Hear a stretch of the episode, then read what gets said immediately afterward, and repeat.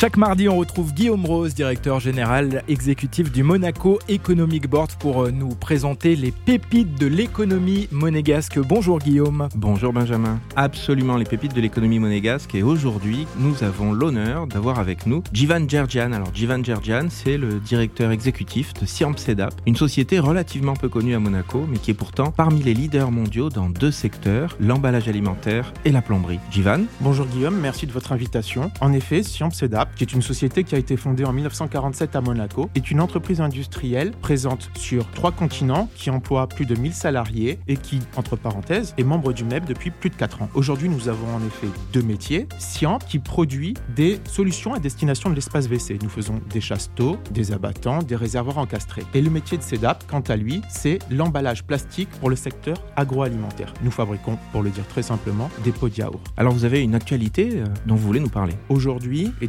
le début de l'année 2021, nous prenons un réel virage RSE. Alors la RSE, pour le définir très simplement, c'est la responsabilité sociétale et environnementale des entreprises. Une entreprise comme la nôtre, elle a des motivations, des convictions, elle a aussi la pression de ses clients et il y a la réglementation qui bouge. Et aujourd'hui, sur des enjeux environnementaux notamment, quand on transforme du plastique, nous avons de véritables défis devant nous. Avec la nomination d'un directeur RSE, avec la réalisation de notre premier bilan carbone, avec des réflexions sur l'éco-conception et l'utilisation du plastique recyclé, nous avons véritablement véritablement devant nous plusieurs défis pour grandir, pour évoluer et surtout pour être une entreprise responsable face à ces multiples enjeux. Voilà une entreprise qui n'est pas leader pour rien. Je vous remercie, Jivan. Merci à tous les deux et rendez-vous donc chaque semaine avec Guillaume Rose, directeur général exécutif du Monaco Economic Board pour découvrir le tissu entrepreneurial monégasque.